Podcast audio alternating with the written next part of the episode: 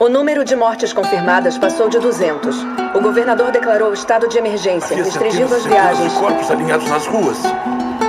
O pânico se espalhou após o vazamento de um relatório da Organização Mundial da Saúde, mostrando que os últimos testes com vacina tinham falhado.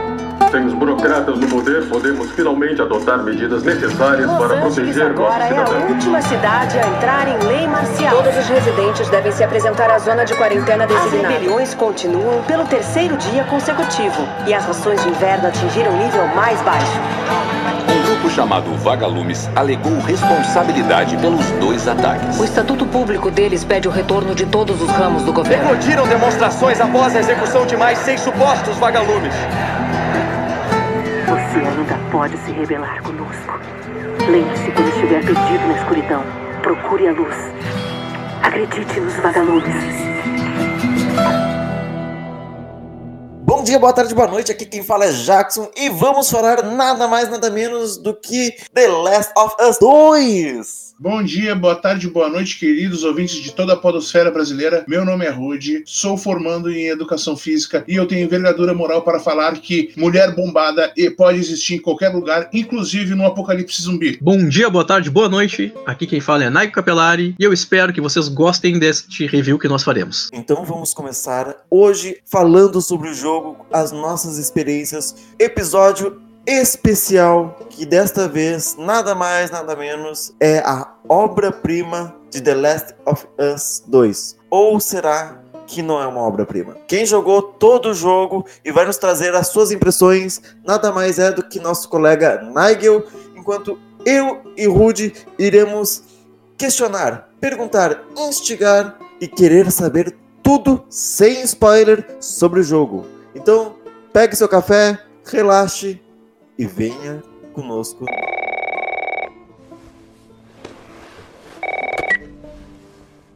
Oi, Sara, preciso que chame seu pai no telefone. Ah, tio Tommy, que horas são? Tenho que falar com seu pai agora. Tenho. Ah, Tio Tommy? Olá! Primeira pergunta que eu quero fazer para ti, Nigel, é quantas vezes tu tivesse que parar o jogo por causa dos momentos pesados e da quebra de expectativa que tu tivesse no meio do gameplay? Foram algumas vezes que eu tive que parar o jogo, que eu tive que me levantar, principalmente da poltrona onde eu me sento pra jogar, porque eu não tava acreditando no que acontecia na, na frente da, do- da televisão. O- a primeira premissa que eu, que eu gosto de falar, do, que eu já conversei com outros amigos meus que também jogaram e tiveram a mesma impressão, é que o The Last of Us 2 ele é um jogo que muda toda a questão de, de jogabilidade que nós estamos acostumados, que é a questão de jogar apenas com controle. São desafios que nós temos que enfrentar que não tá pra gente resolver com a questão do controle. Não tem como resolver com controle. Nós vamos ter que resolver com uma questão moral. E esse jogo faz isso de forma maestral, fantástica. E é por isso que o jogo é tão tenso e tão maravilhoso. Eu quero fazer uma pergunta mais técnica. O jogo ele tem a sua história incrível, tem seus gráficos bonitos, mas uma coisa que me incomoda muito em jogo é as telas de loading. As telas de loading elas estão compridas ou rapidinhas? tu quase não percebe mesmo, porque é um jogo muito rápido, que tu tem que fazer tudo da forma mais rápida possível para poder conseguir conseguir resolver. A questão dos loadings que na verdade acontecem são nas, são nas cutscenes, que tem cutscene bastante, o jogo é quase um filme, para ser bem sincero. Não chega a ser um, filme, um jogo igual ao do Kojima, por exemplo, que, que é bastante cutscene, muito mais, né? Mas é um jogo que tem bastante cutscene e eu tenho certeza que toda a parte de loading tá atrás dessas cutscenes. O que que tu achou? Tá, porque a gente sabe que tem vários protagonistas que tu joga durante o jogo. O que que tu achou de dessa dessa visão, dessa estética de jogar com um protagonista durante um tempo e depois jogar com outro e depois jogar com outro dentro do, do jogo? Então, cara, no começo do jogo tu pode achar que é um pouco confuso, que eles estão te jogando, né, que de uma história que tu não tem nem ideia do que tá acontecendo. Mas de acordo com, com o passar do tempo e com, com o passar das entre aspas fases, né, do jogo, uh, tu acaba entendendo tudo o que acontece E não tinha uma narrativa melhor pro jogo do que toda essa questão que foi feita. É realmente incrível. Pegando um pouco mais na ferida, possivelmente de alguns dos nossos ouvintes, espero que não, mas o jogo ele recebeu diversas críticas sobre o fato da Ellie ter o relacionamento homossexual. A que ponto isso influencia no jogo e influenciou de forma negativa ou positiva ao contar da história para você, Nigel? Cara, se for considerar o, o, relacionamento homossexual da Ellie, eu vou te dizer que não, não tem assim uma questão nenhuma que não influencia nem positivo e nem negativamente no jogo, né? Mas ele influencia muito na história na percepção de, de, personagem e de tudo que, é, que acontece com a tua cabeça em relação ao que acontece no jogo.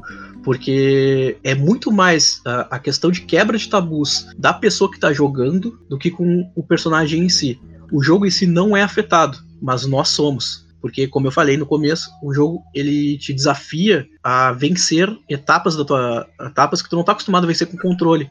Seja questão de moral, questão de ética, seja questão desse tabu de que hoje, infelizmente, ainda é bastante, principalmente a comunidade gamer não está acostumada, que é uma comunidade muito tóxica. E eu acredito que tenha sido mais positivo, né, para responder a tua pergunta, essa questão toda, porque mostra o quão, né, as pessoas são todas são iguais, né? Ninguém é melhor do que ninguém e ninguém é inferior do que ninguém simplesmente pelo fato de ter um relacionamento hétero ou homossexual.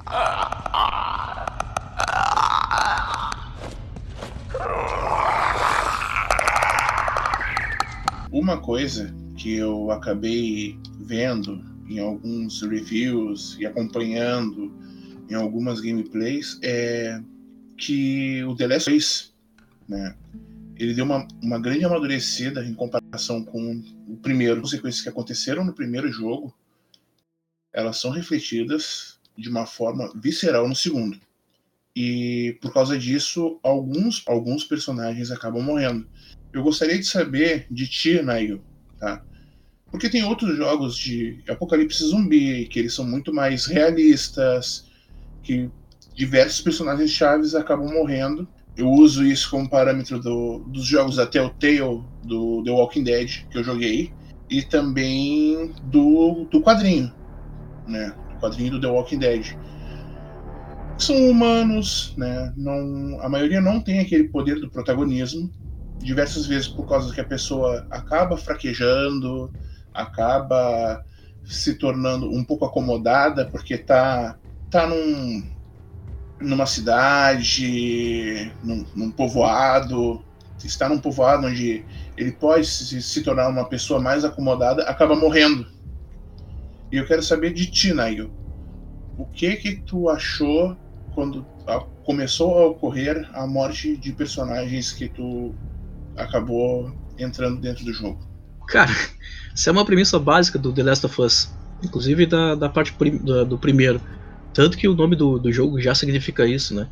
Uh, quem é que não se lembra da, do, do jogo, do, da entrada inicial de The Last of Us, do primeiro ainda, onde o, o Joel tá fugindo com o Tommy e com a Sarah, e a Sarah é atingida por um tiro e acaba morrendo. A Sarah é a filha dele com 14 anos.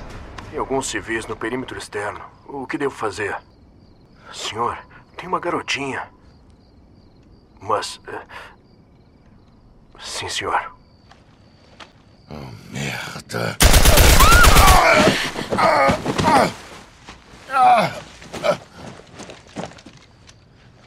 Por favor, não.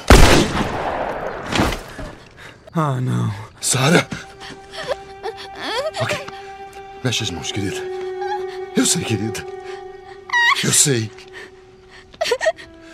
Escuta, eu sei que isso dói. Você vai ficar bem. Fica comigo. Tá, eu vou pegar você. Eu sei, querida, eu sei que dói. Vamos, querida, por favor. Eu sei, querida, eu sei. Sara. Querida. E para mim foi uma das cenas mais tristes que eu já vivenciei num, num jogo né? Foi a morte da, da Sarah. Uma criança de 14 anos e, e ela sofrendo daquele jeito. Então foi uma das coisas assim, a mais. Uh, um, o primeiro impacto que eu tive com, com esse jogo, né? Agora, no segundo, cara, isso é muito, muito, muito pior por muitas questões da história que acabam acontecendo. E o jogo, ele não é um jogo fácil, ele não é um jogo fácil no sentido de, de compreender, né? Ele é um jogo bem, bem complicado, bem que a pessoa precisa ter bastante amadurecimento. Que não é porque é um jogo que as coisas vão acontecer e ponto, né, cara? Tipo, é, é tu perceber que aquilo ali é uma, é uma história, né? Uma história que está sendo contado e que mesmo assim tu te apega às questões, aos personagens e muitas vezes as coisas acontecem não é como tu quer e aí é uma das questões que tu tem que te levantar e tomar pelo menos uma água. Foi por isso que eu passei, a primeira vez que eu recebi o jogo, eu passei 12 horas seguidas jogando o jogo, porque é um jogo fantástico, absurdo, absurdo mesmo. Referente ao jogo, eu gostaria de saber quanto tempo de jogo você precisou para terminar ele uh, do início ao fim. Contabilizado foram 24 horas e 52 minutos que eu terminei. Foram dois dias exatos. Na verdade, foi um dia inteiro jogando, mas que eu separei em dois dias. Que eu joguei ele quarta-feira que eu recebi, joguei 12 horas do jogo e depois joguei mais 12 horas no outro dia. Então, tipo, eu devorei o jogo em muito rápido mesmo. E não foi porque eu sou viciado, porque eu não tenho nada para fazer. Na pandemia, eu realmente não tenho muita coisa para fazer porque eu estou afastado do trabalho e tudo mais. Mas em relação a, a jogar, é que o jogo ele te, te faz mergulhar de cabeça na história, nos personagens. E não é um jogo pequeno, não é não. Na verdade, eu acho que eu levei esse tempo aí porque de jogo deve dar mais ou menos essas, questões assim de 20, 25 horas de jogo totais. Né? Eu levei mais ou menos esse, esse tempo aí. E eu acho assim ó, que, que é um jogo completo, completo mesmo, que ele te inicia, te dá uma história, ele tem uma, te apresenta uma solução, te apresenta uma, o porquê, te apresenta os passos, os caminhos, tudo. Então ele te conta o começo, o meio e o fim. E isso para mim é fora da curva.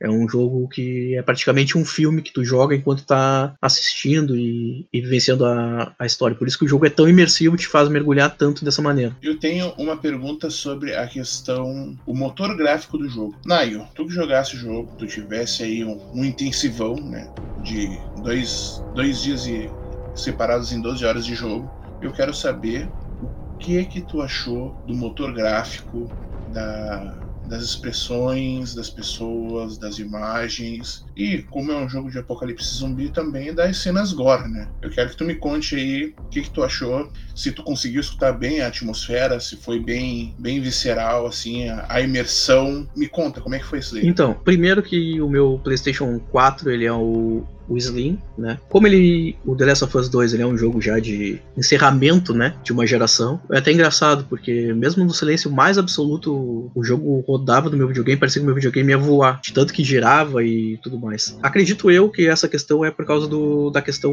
que o jogo é realmente muito pesado, o motor gráfico dele é assim.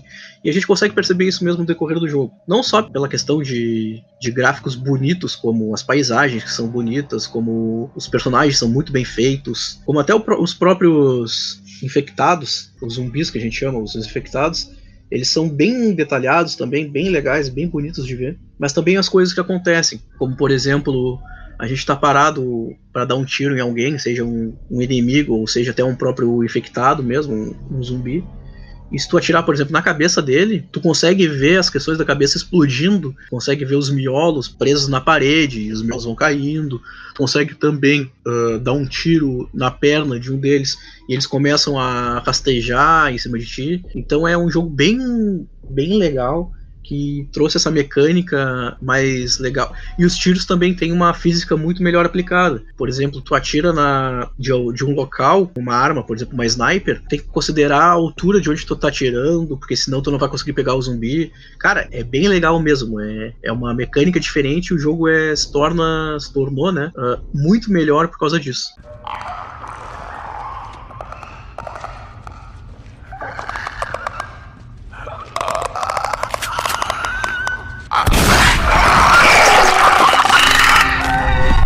O jogo ele tem essa pegada intimista, uma história pesada, uma história que mexe com o sentimento de, uh, dos outros. Mas eu gostaria, já que este ano teremos o Cyberpunk 2077, que possivelmente irá concorrer ao GOT, né, o Game of the Year de 2020, eu gostaria de perguntar: The Last of Us 2 ele serve como um jogo para ganhar o GOT deste ano? Cara, na minha humilde opinião, eu não acho que ele sirva para ganhar, eu acho que ele já ganhou. Que é sério, cara. Eu não sei quais são os critérios, os critérios totais avaliados, todos os critérios que são avaliados pelo Game of the Year.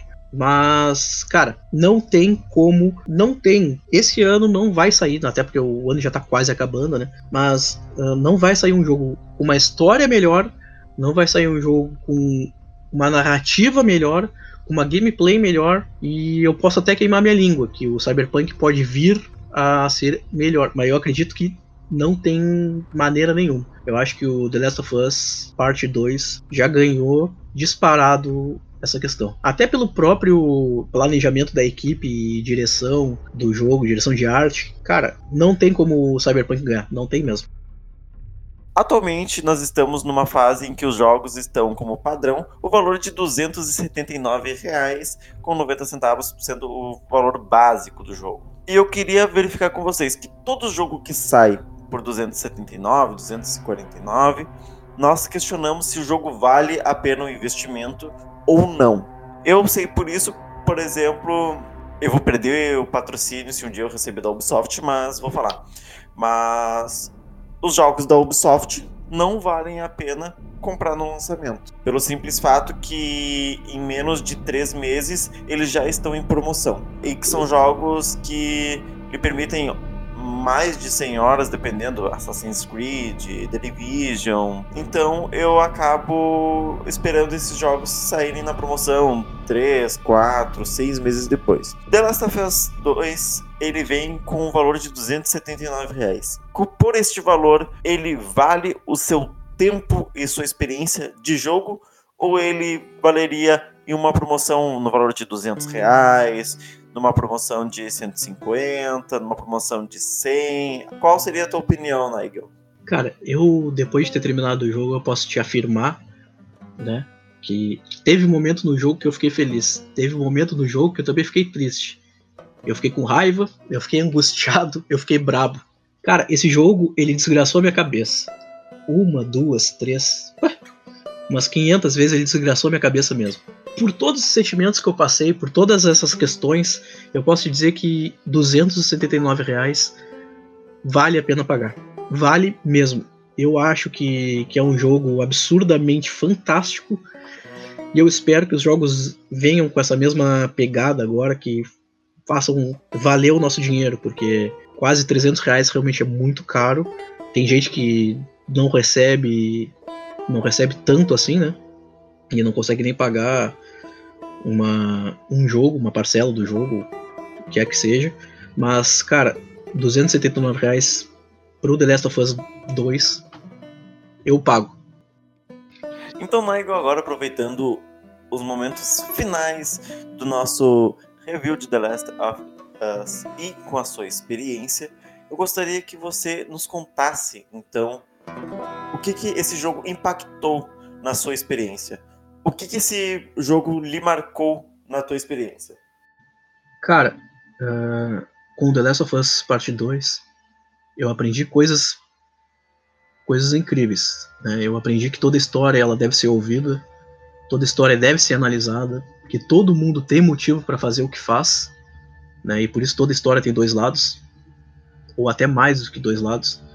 Aprendi que todas as, as, as ações que né, elas vão ter uma reação, e uma reação ah, principalmente mais forte do que a nossa reação, a nossa ação inicial, que o mundo não vai parar, que né, e não vai parar de girar e, e vai acontecer, as coisas vão acontecer, independente se a gente quer que aconteça ou não quer que aconteça, né?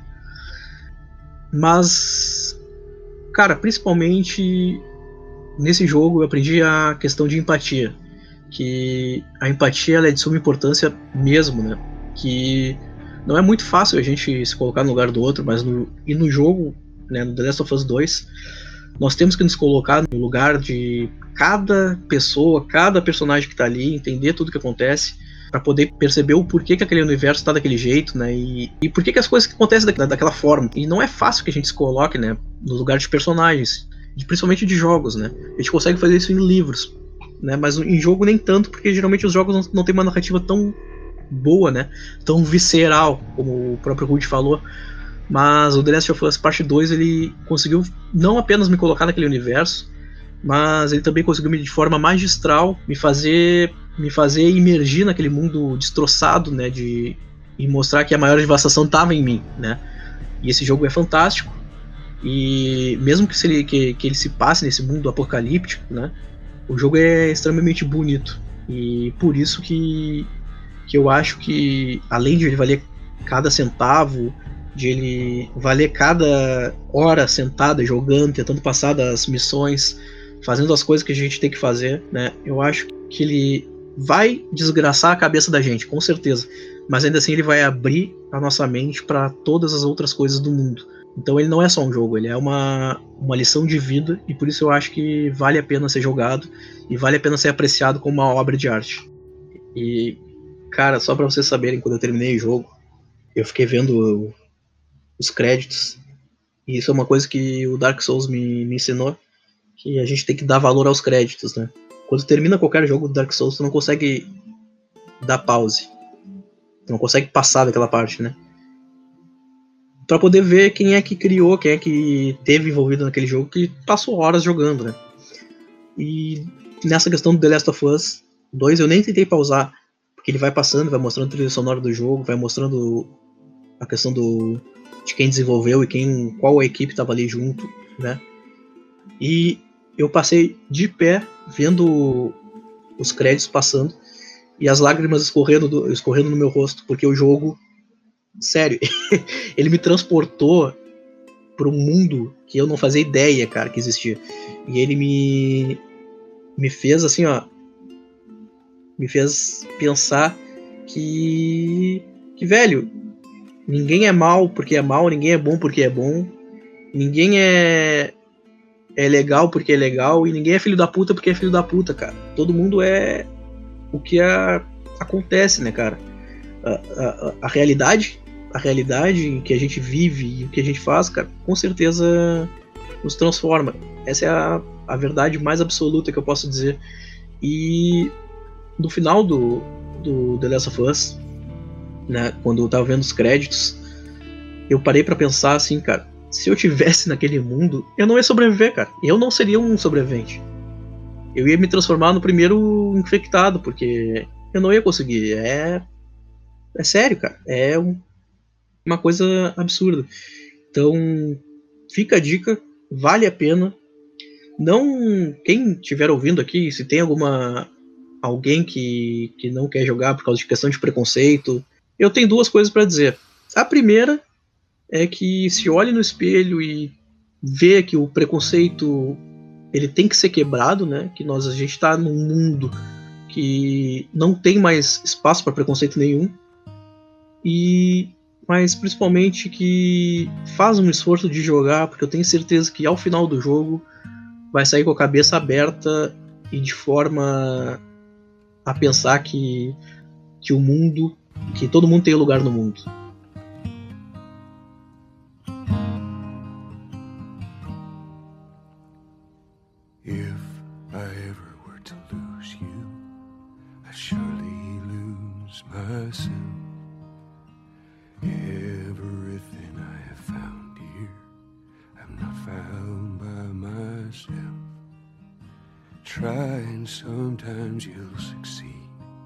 To make of me. All my stolen missing parts, I've no need for any more. I believe, and I believe, cause I can see our future days days of you.